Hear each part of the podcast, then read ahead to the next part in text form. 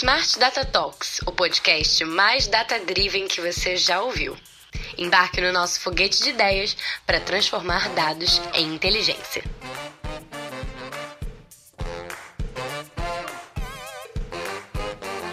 Que momento, que momento. Seja muito bem-vindo, seja muito bem-vinda ao Smart Data Talks. Eu sou Matheus Quintan, analista de conteúdo da Zux, e esse episódio para mim ele é muito especial porque ele marca a minha estreia à frente do programa. Então é um grande prazer estar aqui com você. É, fique à vontade, o espaço é seu, a conversa é nossa e vamos juntos porque o papo hoje é muito bom. Desde os primeiros dias do marketing por e-mail até a era atual da inteligência artificial, a automação ela tem mudado a maneira como as empresas se conectam com seus clientes, surgindo como resposta à necessidade de otimizar processos, personalizar interações com o público e melhorar a eficiência das operações. Junto à automação estão os dados. Quando essa dupla é, ela é utilizada em conjunto, os resultados são potencializados. Hoje em dia, eu acredito que a automação baseada em dados é muito mais do que uma solução, é uma necessidade de qualquer empresa que queira escalar o seu negócio. E é sobre isso que eu vou falar hoje com o nosso convidado, que é head de marketing da Convênia, formado em Sociologia, Antropologia e Ciências Políticas pela Universidade Federal de Santa Catarina, mas que veio parar no marketing e hoje já tá mais de 10 anos, já tem mais de 10 anos de experiência no mercado B2B. Ele que é Joinville, Santa Catarina, é, é companheiro da Natália, é pai de pet, tem um cachorro e um gato, adora fazer yoga, jogar videogame, é viciado em Pokémon e ama viajar pelo litoral. Ele que tem nome de jogador de seleção brasileira. Não tô falando do Thiago Silva, craque da bola, mas tô falando do Thiago Silva, craque do marketing. Chega pra cá, Thiago. É um prazer receber você no Smart Data Talks. Boa tarde, boa tarde, Matheus. Obrigado aí pela introdução. Feliz demais por estar aí. Tô muito feliz pelo momento, obrigado pelo, pelo tempo, pelo papo. Então vamos lá, que hoje tem muita conversa boa. É, Bom, bom, Thiago, para começar, eu queria que você contasse um pouco mais sobre você, né? Como foi esse processo de estudar sociologia e trabalhar com marketing depois? Era algo que você já almejava ou foi algo que surgiu pelo caminho? Legal, Matheus, show de bola. Então vamos lá, eu acho que esse é o grande papo, assim, quando eu falo um pouco da minha história, mas até para deixar um pouco mais claro essa, essa jornada, de fato eu estava ali com um grande é, momento da minha vida de trilhar um pouco uma carreira acadêmica, né, estudar então sociologia, antropologia, ciência política, que formata ali a universidade de né, a faculdade de ciências sociais, então é, acaba trilhando, né, uma área de pesquisa, uma área é, de bacharelado, digamos assim, né, então eu tinha um pouco esse viés, até comecei, iniciei e finalizei a, a faculdade, sou bacharel em formação, mas no meio da faculdade, ali no meio desse período de universidade, já naquela busca por trabalho, já comecei a estagiar um pouco fora ali das ciências sociais acabei entrando no mundo das agências, né? Na época web design, produção de sites, enfim, já foi nesse momento ali dando um pezinho, trabalhando um pouco como estagiário e, e depois trabalhando em agência mesmo. E então, né, nesse lado de estudar, surfei muito essa onda ali dentro da universidade, de aprender bastante no, no, num viés acadêmico mas na prática mesmo de, de ganhar o dinheirinho, de trabalhar, eu já estava com um pezinho um pouco ali aprendendo e trabalhando e botando a mão na, na massa dentro da, das agências digitais da época. E foi até nesse momento ali entendendo que, poxa, tem mercado, negócio novo, estava começando a. Tudo que hoje a gente tem com bastante robustez, né? naquela época era tudo mato. E, e, eu vi muito espaço dentro da universidade também. Então, existiam muitos professores, núcleos de pesquisa, setores que faziam pesquisas e precisavam levar, principalmente para o mundo digital, né? levar, tirar do papel tudo que era construído dentro da universidade, principalmente num caráter científico, e divulgar isso, levar isso para a internet, que estava ali começando a borbulhar como um grande canal que hoje a gente sabe de né, criação de conteúdo, de divulgar conhecimento, informação, tudo mais. Então, ao mesmo tempo que eu já estava trabalhando com, com internet, com tecnologia, e muito numa área de design e também de programação, ali, principalmente front-end e, e back-end. Então, foi nesse momento que eu também comecei a empreender. Entendi que existia espaço dentro das universidades de construir um portfólio digital, de construir um portal ali, de levar os diversos insumos criados dentro da universidade. E aí comecei a prestar serviço nessa época para a própria universidade, abri meu e-mail lá, um CNPJ, comecei Legal. a entrar em licitações, né, entrar em editais, pegar esses trabalhos, e aí fiquei conhecido lá, ah, o rapaz lá que ajuda, que faz lá os trabalhos digital e tal. Então era um professor, um pesquisador falando para o outro, e, e, graças a Deus lá naquela época deu muito bom, consegui né, trabalhar bastante, enfim, é, criar vários portais, sites, enfim, trabalhar a parte de divulgação. E depois no amadurecimento disso tudo, no profissionalismo disso tudo, é, foi onde eu cheguei em startup, no mundo business, né, trabalhar com B2B, com SaaS, e aí peguei tudo que era um pouco meio no rascunhão, e aí formatamos para criar carreira e, e, trabalhar de verdade, né, nesse universo, nesse universo. E aí foi depois da, da faculdade ali que acabei entrando numa startup e estou até hoje aí sem, sem parar. Estou até um tempo já sem pegar férias, então tá acelerado o negócio, só vai. Show. É muito bom, Thiago. É, eu gosto muito de saber a trajetória profissional das pessoas, né? E eu tenho visto que, que, a, que a mudança ela é muito natural. Né? Você, mais do que eu, vai saber dizer, né? como já dizia Heráclito, né? É, não se pode banhar duas vezes no mesmo rio, né? Porque você já mudou e as águas também, e tá tudo bem, né? Eu encaro a mudança como, como algo perfeitamente natural, e assim como nós também, é, o marketing ele tá, tá passando por mudanças, né? É, quando eu comecei a estudar, por exemplo, quando eu comecei a estudar marketing, é, eu estudava lá marketing 3.0 e depois 4, agora 5. É, enfim, a mudança ela é normal e, e, e aí é importante também. Né? Dessa forma, é, entrando mais no tema do, do podcast, é, eu queria que você falasse um pouquinho sobre da sua visão como, sobre a automação de marketing, né, como que você enxerga qual a importância dos dados nesse, nesse processo. Legal, Matheus. Eu acho que falar de marketing assim é muito difícil a gente não falar de dados, né? Então, desde o começo, assim, na primeira interação com marketing, vou pegar até o exemplo aí de, pô, lá atrás, quando a gente ia criar um site, para esse site, pô, vender ali um peixe, a gente divulgar uma ideia, divulgar ali algum produto, né, algum serviço, fomentar isso. Então, a primeira coisa que a gente acaba fazendo é instalar o Google Analytics, é ficar lá dando um F5, ver quando que surge os primeiros dados. E depois disso a gente começa a brincar um pouco ali, poxa, com os formulários, envio, envio de formulário, poxa, fazer um, uma newsletter, então opt-in de newsletter. Então, acho que o marketing inteiro, né, e toda a nossa jornada como carreira e profissional dentro do marketing, é ultra fomentado por dados, né? E depois quando o negócio começa a ficar um pouco mais sério, que a gente entra dentro do mundo business e poxa, está numa empresa alavancada, recebeu investimento, precisa gerar resultado, precisa crescer, precisa escalar. Os dados ainda nos fornecem não só gatilhos muitas vezes, né, para poxa, conseguir construir algo ali um pouco personalizado, poxa, baixou material de tal, né, assunto, poxa, vamos mandar alguns e-mails dentro desse assunto para ele e se for outro, né, os dados acabam trazendo uma personalização ali, usei um exemplo bem básico aqui, mas os dados também nos norteiam na tomada de decisão, né, no report, de levar essas métricas, seja para o nosso chefe, ou seja para o nosso time, enfim, né, dar aquela visibilidade, uma transparência de como está nosso momento, né, e, e, os dados ainda permeiam, acho que toda a cadeia, né, então, poxa, começou a falar em por exemplo, ideação, né? Pô, vamos levar, levantar hipótese, vamos ver o que, que a gente vai fazer aqui de campanha, o que, que a gente vai fazer de próximos passos dentro do nosso setor aqui.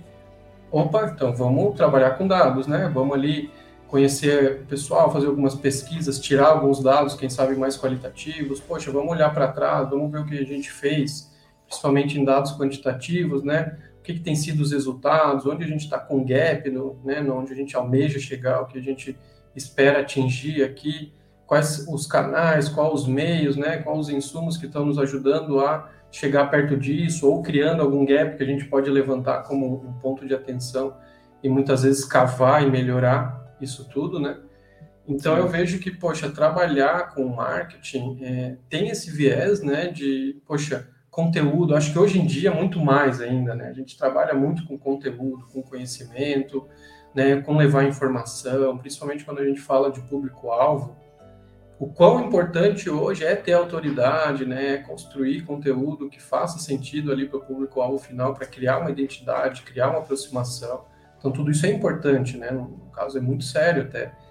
E, e o marketing está envolvidaço nisso, eu até brinco às vezes que, poxa, é, parece que antes eram cientistas, as enciclopédias que faziam os conhecimentos e botavam para a gente aprender, né? E, e, hoje, poxa, tu tem uma coisa que tu quer saber o que, é, tu vai no Google, digita lá e puf, já aparece uma caixinha aberta lá em cima, um snippet, já aparece ali um, dois sites indexados te falando algumas respostas e pensa, poxa, é, pô, são os analistas de marketing dessas empresas que estão jogando algumas respostas ali, tu fala, poxa, é, esse é o conhecimento, então, né? E, e, tu vê, poxa, tá ali, né, dentro de muitas vezes é, escrito por, por, profissionais de marketing, né, validado por profissionais de marketing, induzido, né, instigado, provocado por profissionais de marketing. Então eu vejo que é um canal hoje, um, né, um, um setor, uma área de trabalho muito importante, tem esse caráter muito humano, né, de conhecimento, de informação, de inteligência, mas olhando o core dele, né, a raiz, ele é muito do outro lado da humanas, digamos assim, né, sim, falando sim. um pouco dessa parte de, de conteúdo e, e construção do conhecimento que são os dados, né? Poxa, o que está dando certo, como é que está nosso alcance, como é que está nossa impressão, como é que está nosso page view, quanto tempo alguém está ficando numa página, quantas páginas a gente tem, formulário enviado, pois formulário tem quais campos ali, esses campos nos mostram um lead bom, um lead que não tem tanto fit conosco, o que, que a gente vai fazer com esses leads depois, manda e-mail, manda WhatsApp, conecta um SDR, traz alguém de vendas, então é uma jornada, né, é um quesito tech e muito voltado, né, embasado a dados e, e com gatilhos que eu fomentei ali, né, falando um pouco que, uhum. que nos permeiam aí para qual caminho a gente vai levar essa rota, né? É, então eu digo que mescla bastante, sabe, desse lado um pouco, poxa, ultra-humano aí de conhecer, ouvir, pesquisar, né, que a gente fala muito de persona, de CP, de aproximação com o público-alvo, né, de ter essa sintonia, de saber se comunicar, né, se posicionar, criar autoridade, ser uma, uma relevância ali dentro de conteúdo na sua área, versus, poxa, o quão é embasado em dados, e muitas vezes a gente tem que ter skills, né, de análise estatística, de significância, de volume, de massa, né, de teste, de, enfim, de hipótese, então eu brinco que eu sou uma mescla disso, sabe? Eu sou muito mais da, das humanas, mas mexo muito e lido Sim. muito bem também com é, essa parte mais técnica, né, que envolve, poxa, até brincar com dados ali no, no Looker, né, o, o, atual Data Studio ou Power BI, assim como, poxa, colocar alguns JavaScript no teu site para conseguir captar alguns dados, né, assim como, poxa, usar Python ali para tirar todo um data frame e construir várias visões e plotar alguns gráficos. Então, marketing envolve tudo isso, né? Às vezes a galera, pô, é redes sociais e, e poxa, e postar um negocinho ali. Sim, tem isso e, e, funciona e muitas vezes é isso. Mas quando a gente fala de, de uma robustez, né, um caminho de carreira mesmo, principalmente em marketing B2B, SaaS, né, que é bem o meu core, o que eu trabalho mesmo, requer, requer muito, sabe, essa, esse, esse aprofundamento é, em requisito técnico mesmo dentro do mundo de dados, estatísticas, padrões, projeções, até chegar no momento de lidar com algoritmo mesmo, e quem sabe até usar predição e, e inteligência artificial, enfim, para tu conseguir entender um pouco do, do, que a gente pode prever de próximos passos, né? É, enfim, versus todos esses outros cenários aí que acabam sendo não tanto né, de, de tech de dados, mas envolve essa outra percepção de interagir com o público, construir conteúdo, né? E aí é um pouco mais quali, mas também de feeling, né? Eu brinco assim que, pô, legal, dados, informação, show, isso tudo existe, é importante, é bacana, eu gosto e, e faz parte do nosso dia a dia.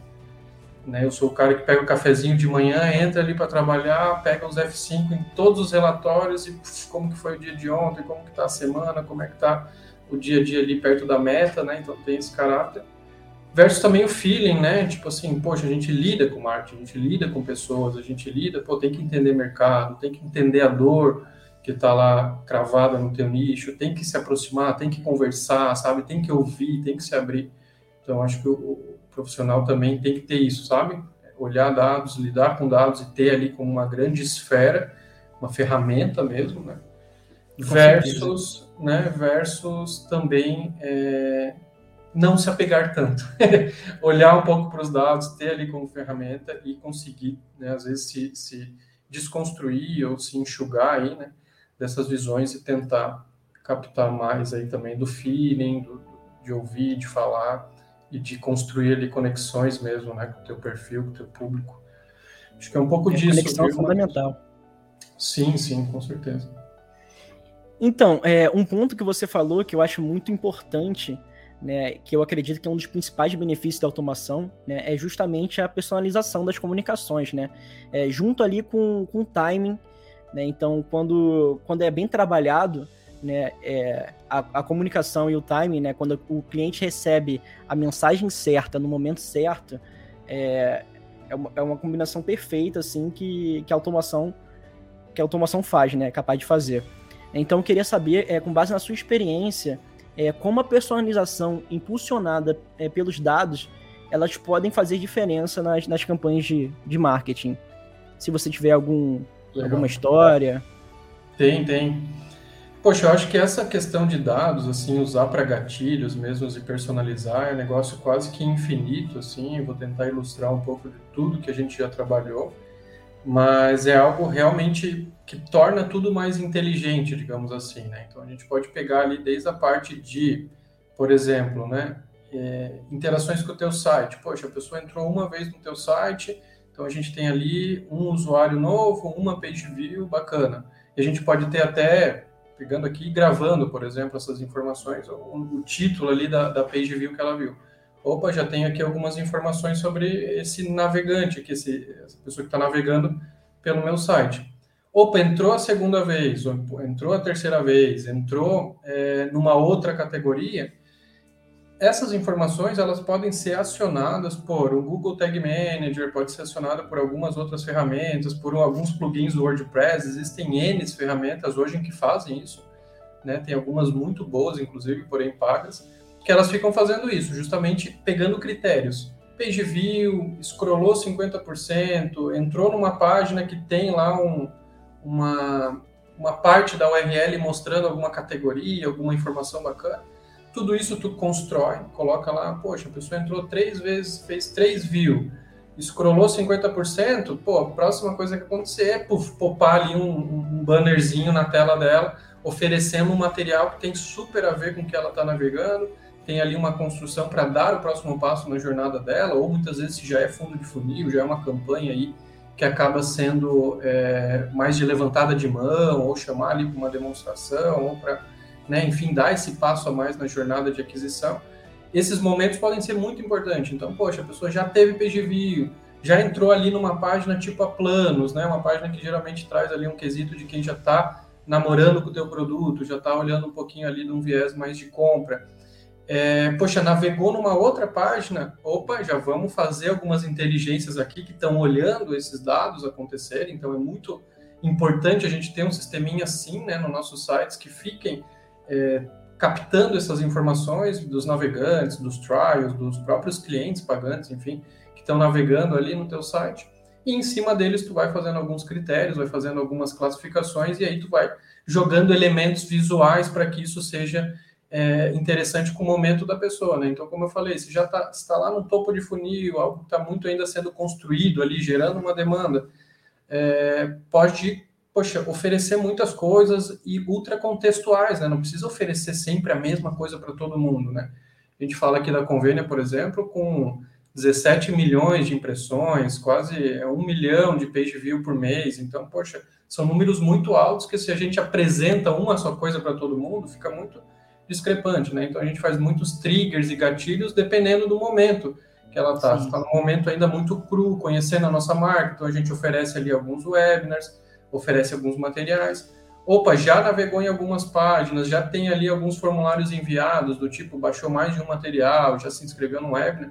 Opa, a gente começa a oferecer um pouco mais nosso produto, falar um pouco mais sobre como a Convênia resolve as coisas. E por fim, a pessoa, poxa, já levantou, é, já olhou todas as nossas páginas, baixou um monte de coisa, mas ainda não levantou a mão, a gente fica instigando ali um contato com os nossos SDRs, Muitas vezes não precisa popar apenas um banner, a gente popa ali um chatzinho já aberto com SDR falando, poxa, que bacana, vi que está aqui já pela terceira vez, a gente está super à vontade aqui para poder te mostrar um pouco mais a nossa solução, tem interesse, enfim, aí a gente joga, testa muito, né, faz muito teste AB desses gatilhos, dessas mensagenzinhas que vão fazer uma conexão forte ali entre o momento de navegação versus o, o lead, né? E isso, poxa, peguei algo bem raso, bem aqui do começo da jornada, mas essa lógica, essa inteligência de brincar com dados se aplica a tudo, né? Então, um outro exemplo que usa muito aqui, principalmente em SaaS B2B, né, venda de software, assim, assinatura recorrente,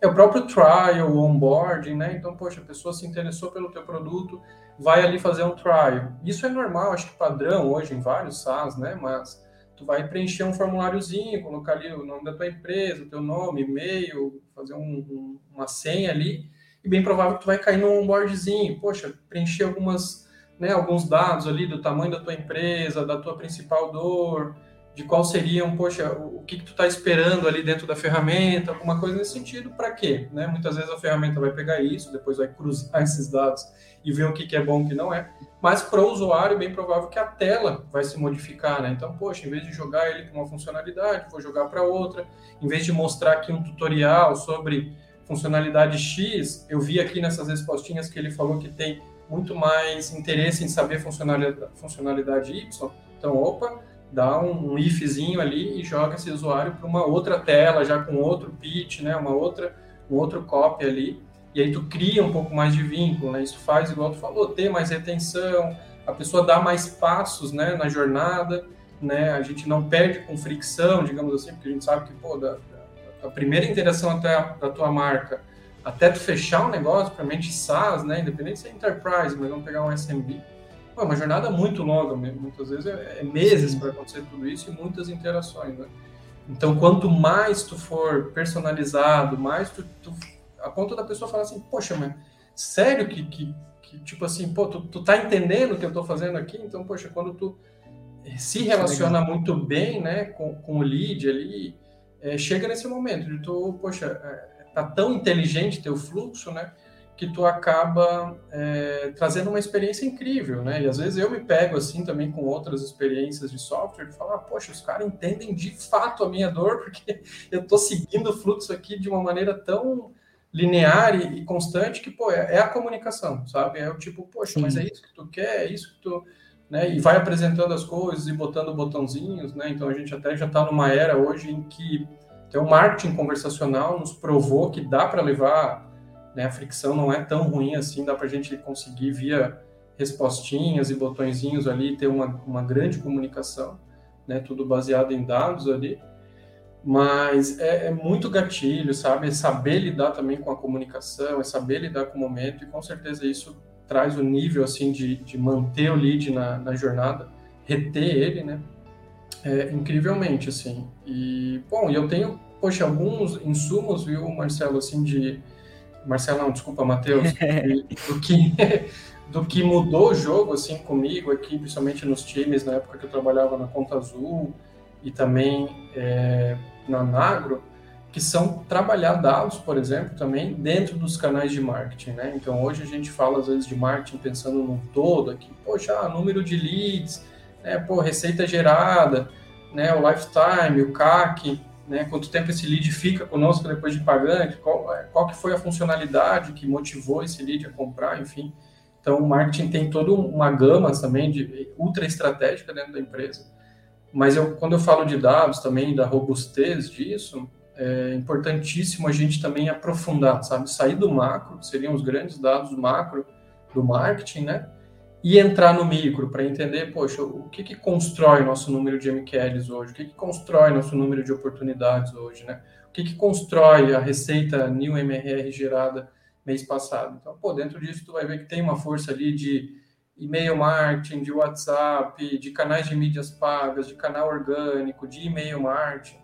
E aí, quando a gente fala, opa, então tem um monte de coisa aqui, esse portfólio ele está construindo né, uma pizza com vários shares aqui, vários é, uma distribuição, né, uma diversificação bem grande de canais. Opa, cada canal é bem diferente um do outro e cada canal vai ter suas métricas, suas nuances, suas metodologias, né? Então eu, eu gosto de ter essa visão macro pro micro, que daí também já nos dá um pouco de conforto, né? Eu acho que os dados, é, no fim das histórias, da, da história, assim, é para nos dar conforto também, né? A gente tem um pouco sim, mais de segurança sim. e falar, poxa, eu quero estar tá tranquilo de tomar uma decisão, senão a gente fica louco e, poxa, é, é uma tristeza danada, é difícil trabalhar com marketing, mas quando a gente tem os dados, né, a gente está, poxa, consistente com aqueles dados, a gente está sabendo como ele está sendo coletado, a gente está inteirado do processo do dado e a gente confia nele, poxa, dá muita segurança.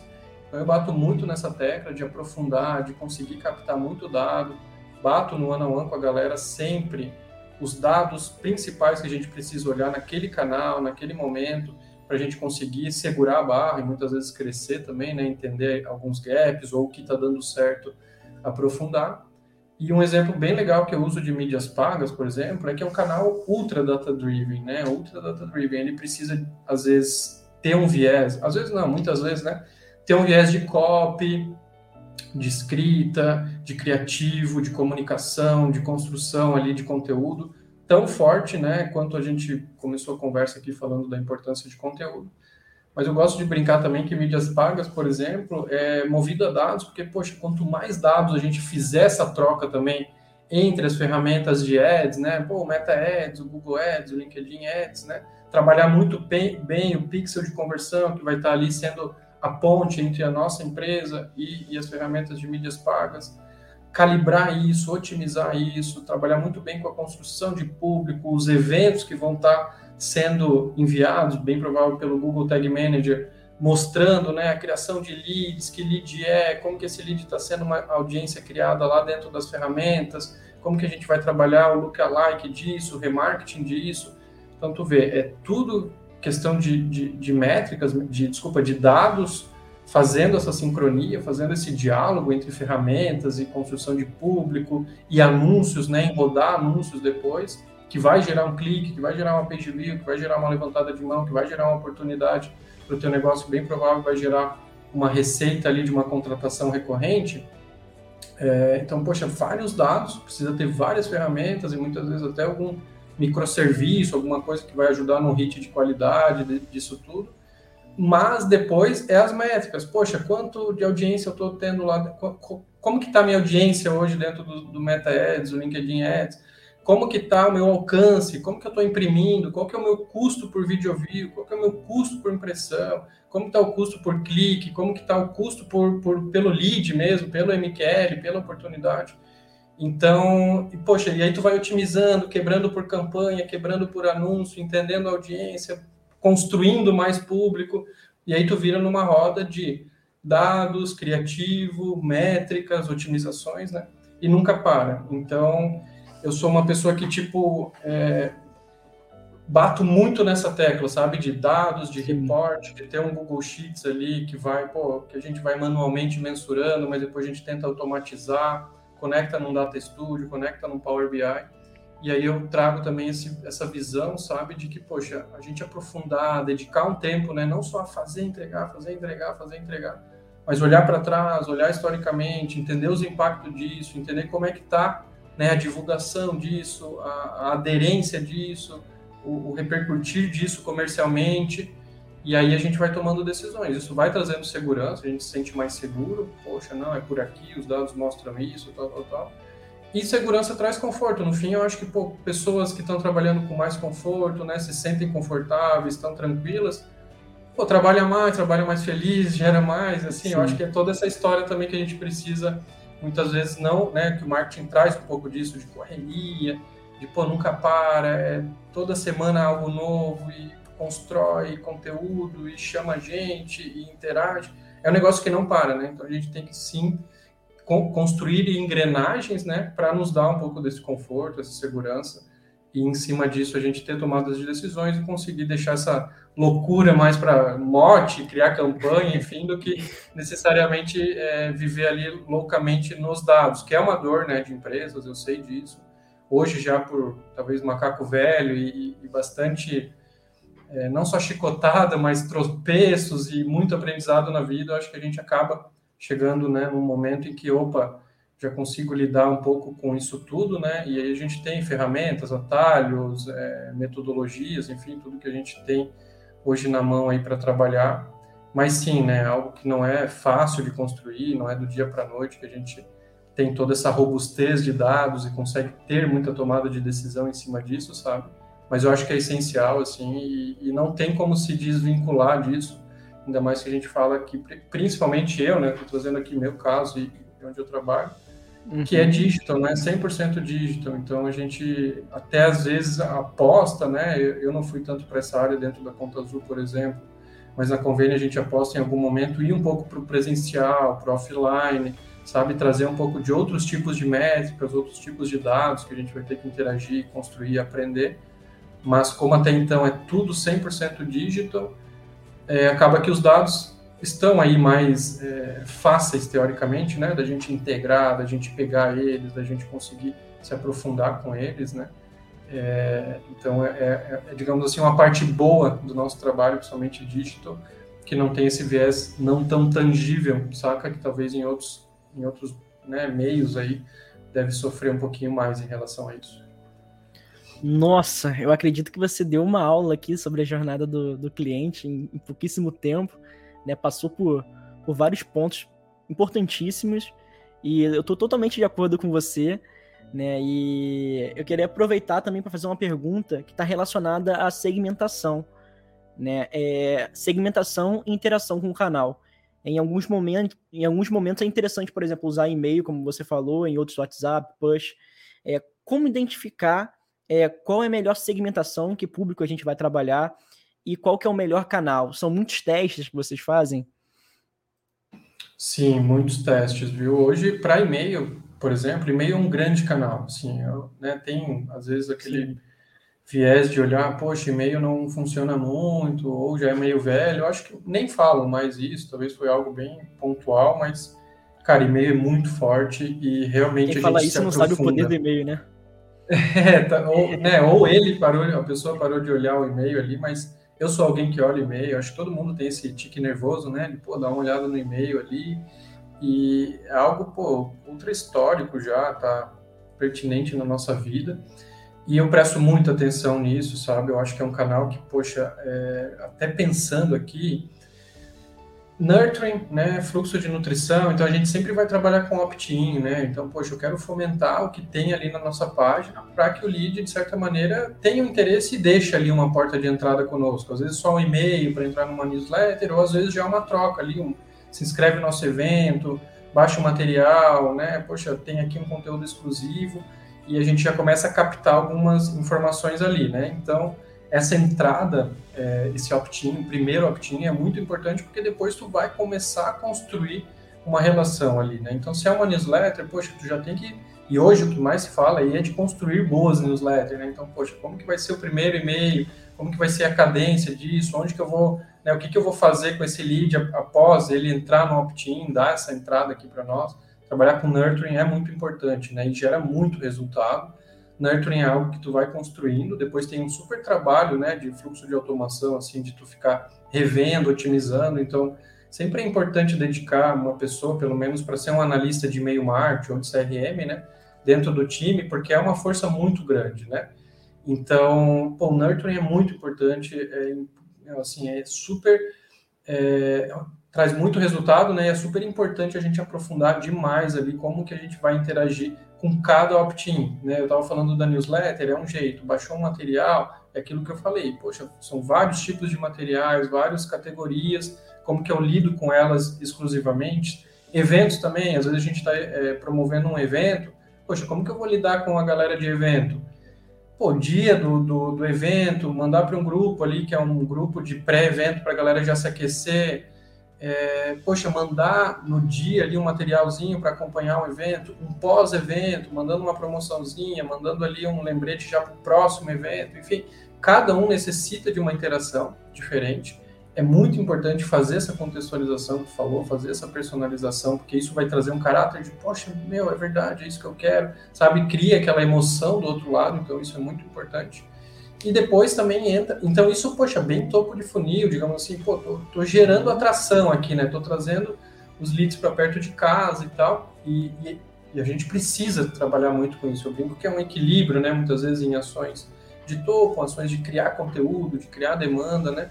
De fazer ali é, bastante debate mesmo, movimentar os assuntos no ecossistema daquele setor versus depois, poxa, falar mais de dor, falar mais ali de, de solução, trazer para um momento de compra.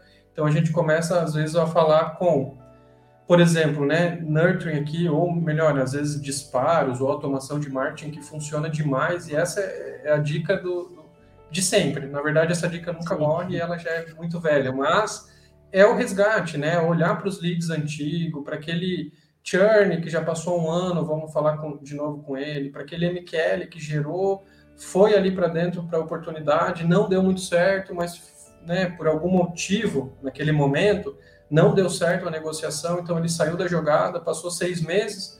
Vamos olhar o motivo de perda, né, o motivo de descarte daquele lead, entender se a gente agora consegue resolver ou abordar novamente e vamos reativar uma trilha para falar com toda essa galera.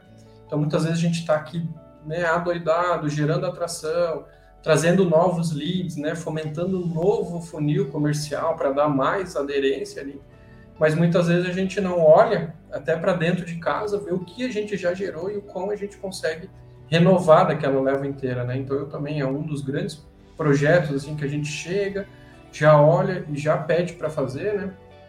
É esse, é do tipo, poxa, vamos fazer uma trilhazinha de recuperação de lead, vamos olhar os motivos de lost, vamos ver quais são os motivos que a gente consegue trabalhar. E aí, com certeza, né, Matheus, mais uma vez esse ponto que é uhum. bem importante, estava aí na tua fala, de que tem que ser bem personalizado, tem que ser tipo assim, levando todo o histórico já construído junto da relação, né, da interação com aquele lead. Então, um exemplo disso, por exemplo, lead foi gerado, levantou a mão, foi para o momento comercial, né, teve ali uma demonstração feita junto com o time de pré-vendas, de SDR, ou até com o closer ali, mais no Inside Sales, e, e, e, foi descartado, saiu fora. E aí, lá no futuro, quando a gente for novamente reabrir esse lead para via automação de marketing, que é o que a gente faz, poxa, vai ser já via WhatsApp, porque, poxa, eu não preciso mandar um e-mail para ele, já que eu já tenho algumas informações bacanas. Então, vamos ser um pouco mais persuasivo e mandar e-mail marketing do que mandar, é, desculpa, mandar um WhatsApp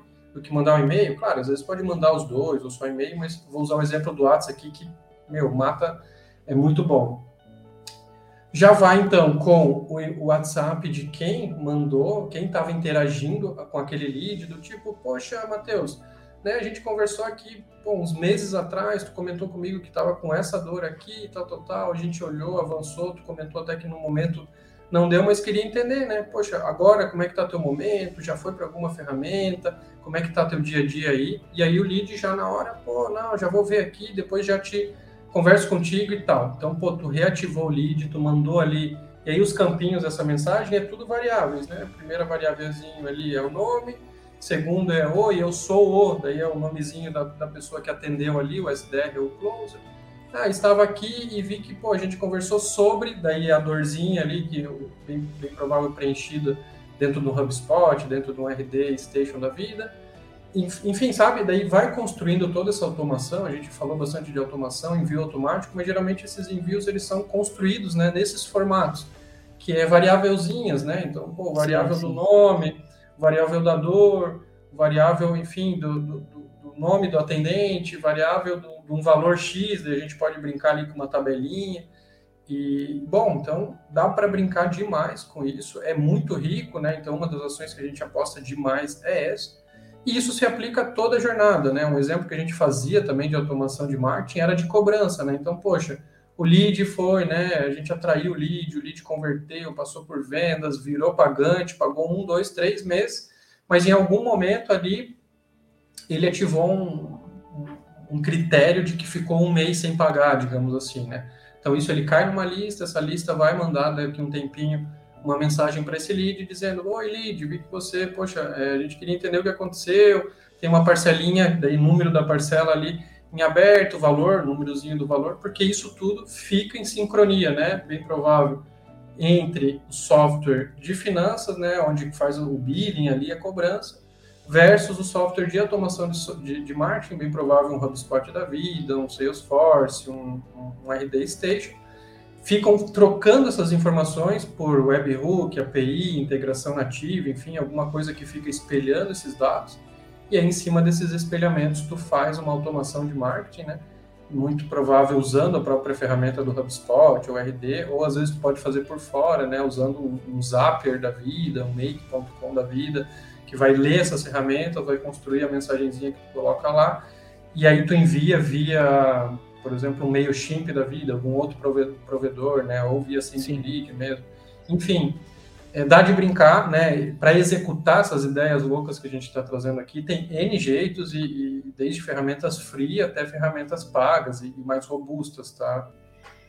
Bom, Tiago, é, para as empresas que estão começando agora, é, para onde olhar, onde metrificar, é, como metrificar, na verdade, né, quais são as suas dicas? Legal.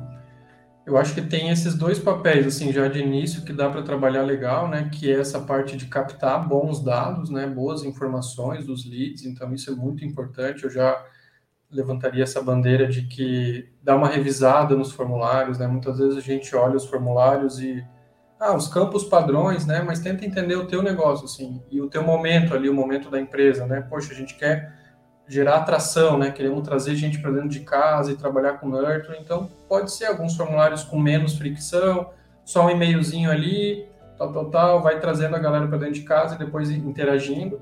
Ou não, poxa, eu já estou no momento de venda aqui, eu já tenho um produto super validado, eu já quero botar para rodar uma receita. Então, poxa, já coloca nos formulários bastante infor informações, né? Bastante coleta de dados ali para a pessoa conseguir te dar essas informações e depois tu entender se essas informações vão fazer sentido contigo ali num fit comercial, né? Tu vai conseguir avançar com o teu SDR. Então essa, esse momento de captura de dados é bem importante. Eu acho que dá para ter os dois, né? Então, poxa, vamos fomentar um topo de funil aqui, trazendo algumas ideias de conteúdo com alguns formulários com menos informações e depois no nurturing, né, nas trilhas de e-mail automatizadas disso, há outros e-mails que vão fomentando o segundo passo e terceiro passo dessa jornada. Por exemplo, né? Então a gente faz ali um opt-in, um blog post sobre tal tema, indexou legal, bastante tráfego, uma newsletter ali para a pessoa se aproximar da marca, deixou o opt-in ali e vai começar a receber as newsletters. Em, vamos supor, semanal. Entre ali a semana, tu pode mandar um outro do tipo, poxa, tu está inscrito na, na newsletter aqui, mas a gente tem um material que a gente fechou agora, um evento passado aí, foi muito top, está aqui o, o, checklist de tudo que a gente aprendeu nesse evento. E se tu quiser baixar, tá aqui para ti exclusivo, é só clicar no botãozinho do e-mail e baixar. Aí a pessoa clica para baixar, só que, poxa, vou botar meus dados de novo, de um de novo.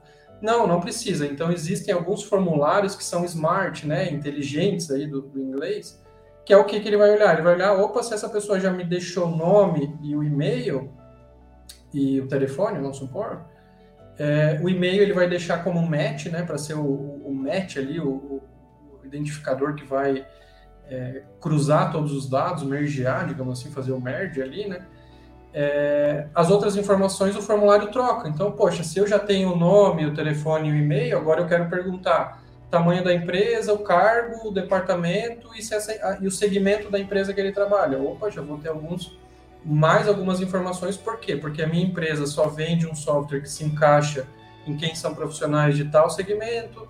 É, eu quero lidar mais com quem esteja num cargo e departamento um pouco mais seniorizado, porque a gente vai falar sobre tomada de decisão. Então não adianta eu trazer um estagiário ou um analista, alguma coisa assim poxa, o meu software não atende empresas muito grandes, então eu espero que esse lead tenha até 100 ou 200 funcionários na empresa dele.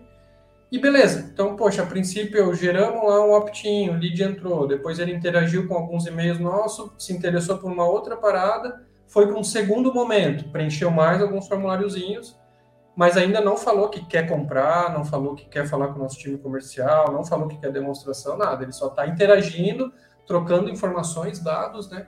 Pela, por algumas outras trocas ali, que a gente chama de isca digital, né? Muita coisa nesse sentido de tipo é, conteúdo, muitas vezes, né? Que vai puxar atenção ali e essa troca de conhecimento mesmo.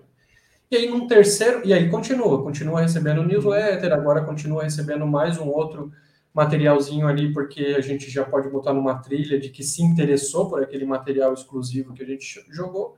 E aí viria um terceiro passo, que daí é esse mesma lógica do formulário ficar se, se transformando, digamos assim, quando ele entende que o lead já deu algumas informações para nós, e esse formulário se transformando, o HubSpot tem essa funcionalidade, o RD tem, mas é um pouquinho mais é, enfim, não tão maleável quanto a do HubSpot e bem provável que vários outros. Isso dá de codar na mão também, né? Mas eu tô falando de ferramentas que ajudam aqui a fazer isso um pouco mais rápido, tá? Mas é isso, eles ficam trocando os campos para tu, cada vez que o lead for interagir com a tua marca, e tu captando mais eventos.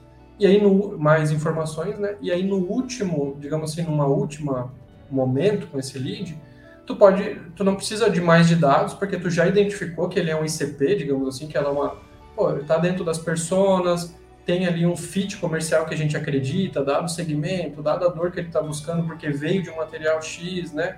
Dado que o número de funcionários da empresa, a gente olha até o arroba empresa. Se for arroba Gmail, putz, não está tão quente. Agora, arroba nome de empresa e deixou tudo isso no Sim. formulário, caraca, esse lead aqui só falta, a gente brinca, né? Só falta ele levantar a mão. E aí o que, que a gente uhum. faz? Fica fomentando levantada de mão. Para quem? Para quem a gente já chegou nessa etapa de identificar que está bem como fit comercial. E aí quando levanta a mão, puf, cai para o SDR, o SDR já olha, oh, bacana, vi que pô, tu baixou tais materiais, navegou nas nossas páginas, a gente tem vários outros clientes que passaram por esse momento, estão com isso, já contrataram a convênia, estão resolvendo isso, isso e isso. Poxa, quer ver uma demonstração, tal, tal, tal? Já agenda uma oportunidade para o vendedor, o vendedor fecha a conta ali e a gente cria essa esteira, né, essa engrenagem de, de máquina de vendas, digamos assim, muito azeitada, muito orquestrada, né, muito olhando as métricas do começo ao fim. E isso vai gerando receita, vai te dando mais fôlego para daí pegar a parte da receita, reinvestir em mídias pagas, aumentar ali tua força de construção de conteúdo, trazer mais galera para fazer evento, trazer mais galera para mandar e-mail, enfim, tu cria essa roda e vai escalando e vai, e vai mexendo. Né? Então, eu falei bastante de captar dados, entender o fit comercial de dados, mas depois as tuas tomadas de decisões vão também ser tomadas via dados, no sentido de bacana, pô, quantas vezes eu estou imprimindo esse formulário? Qual que é o page view que mostra esse formulário 1 aqui da entrada, né? Ah, pô, é pouquinho, então vamos divulgar? Qual que é o alcance disso nas redes sociais? Pô, vamos divulgar no LinkedIn, vamos divulgar num portal X, vamos fazer mídias pagas para um remarketing de quem está acessando uma outra página lá tal, tal, tal, e aí tu vai divulgando esse opt-in, tu vai dando tração ali para tua marca. Entrou para dentro de casa, tu faz essa historinha toda que eu contei aí, né? De, poxa, ir fomentando os leads, ir fazendo essa orquestração mais inteligente, entre aspas, de e construindo essa relação em troca de novos dados com os leads. E aí, em cima dessa levantada, da, da, dessas informações boas, tu, tu trabalha ali demonstração, case de sucesso, promoção, que daí uma hora ele vai falar, opa, Agora eu quero sim uma demonstração do teu produto, agora eu quero falar com o teu time de especialista. E quem levanta a mão, quem faz o trial, quem está nesses. Até lead score, assim, bater um lead score, puf, a pessoa navegou 10 vezes, preencheu cinco formulários, viu página de planos, puf, ativa lead score, cai lá para o SDR atuar. O SDR vai ter o pitch baseado na história, né, na jornada desse lead, e a taxa de conversão daí já é histórica. Tipo, esse fluxo que eu estou falando aqui, né, claro, dado a empresa e dado o cenário, fica consistente. Então a gente entende que ela é consistente, que a gente pode escalar, entendeu? Então é validado assim. Então a gente fez um, dois, três, seis, um ano, dois anos. Então o negócio fica bem robusto e, e é uma força comercial, entendeu? Uma, uma geração de receita ali nítida, muito forte e a conversão, né? Daí quem pede contato com o, o, o né, já está nessa fase bem final do lead, pede contato, levantada de mão, são taxas, poxa, de 30%, 50% para oportunidade e muitas vezes, sei lá, 5% a 8% para vendas, assim, então são taxas de mercado, né, de SaaS, B2B que a gente conhece, bem dentro dos benchmarks e, e bem consistentes, assim, são, então é, é legal, sabe, um negócio que é, não é tão fácil fazer tudo isso acontecer, é bem pesado. Precisa de times grandes, até de cinco, vai até oito pessoas aí. Sozinho é complicadíssimo, mas, né, mas dá para fazer, faz e, e aí, tipo, é, é, aquela história, né, de otimizar, assim, não perder a mão, porque senão vira um monstro de, né, um monstro, assim, tipo, quer ver trilhas de nurture ou perder a mão de dados, então, por isso que eu digo, é um negócio que sim, tá? Além de gostar, tem que realmente dedicar um tempo, e claro, né, eu falei de bastante coisa tech aqui, principalmente integrações, esses dados mudarem e o dado vai para um lugar para outro. Sim, então eu até sugeriria alguém de ops, né, que a galera chama de operation mesmo, que é tipo uhum. sales ops ou marketing ops, né? A gente tem alguém aqui que nos dá essa mão, então sim, né? Às vezes é, tá dentro de marketing, marketing faz essa magia acontecer, mas tem esses profissionais mais da área de dados, mais da área de tecnologia, né? Lidam muito com integrações, com API, com Python, com né, linguagens de programação mais de back-end fazem tudo isso né, de uma maneira mais rápida e mais consistente acontecer de uma maneira super válida, sabe? Então, também é muito né, válido destacar aqui a importância desses profissionais mais tech também, junto disso tudo, para que isso aconteça de uma maneira bem, né, igual eu falei, confortável e nos dê segurança ali depois para as tomadas de decisões, sabe? Então, em resumo, é isso, viu? Show de bola. Thiago, cara, o tempo passou voando. É, muito rápido mesmo. É muito, muita dica valiosa que você deu. É, o papo foi muito bom. Estamos chegando ao fim do episódio, então tá na hora da, da Smart Dica. Né? É, pode ser um livro, um filme, uma palestra. O que, que você indica aqui pra galera? Legal. Eu acho que de livro, assim, que mudou muito um pouco do meu viés de mindset, não é tanto de dados, assim, apesar de falar muito de receita, né, de geração de lead, de entrada em produtos SaaS, B2B, que é o Chanelis, inclusive ele estava no Brasil aí, próprio estava junto com, em algum evento aqui no Brasil recentemente, junto com o Aaron Ross também, que são grandes né, pessoas feras aí do universo de SaaS, né, que tem alguns livros, né, que são realmente bons, não dedicam tanto a dados, mas dados está por trás do mindset dessa galera. Então, com certeza eu indicaria o Growth Hacking do, do Chanelis. É um livro muito bom que traz muito o panorama geral, né, de como construir ali grandes empresas, né? O Chanelis vem da, da Dropbox, num sentido lá de, de viralização, depois permeou milhares de empresas e o Aaron Ross da própria Salesforce, né, um grande ícone ali da, da escalada da Salesforce para os seus bilhões de valuation. Então, são livros que sim, né? São bem antigos, já são tipo assim, cara, todo mundo conhece, todo mundo já leu. Mas vale ressaltar, é uma bibliazinha que eu deixo aqui. E graças a Deus também já tive interação de, pô, ter algumas mentorias de ambos, né? Tanto do Aaron Ross quanto do Chanelis. São pessoas incríveis, né? Traz algumas é, visões ali de marketing, de growth, de receita que vão muito além né, das nossas áreas e, e acabam trazendo uma visão bem holística, né? De startup mesmo, de business, de, de, desse mundo tech que a gente vive, digamos assim. Então é incrível.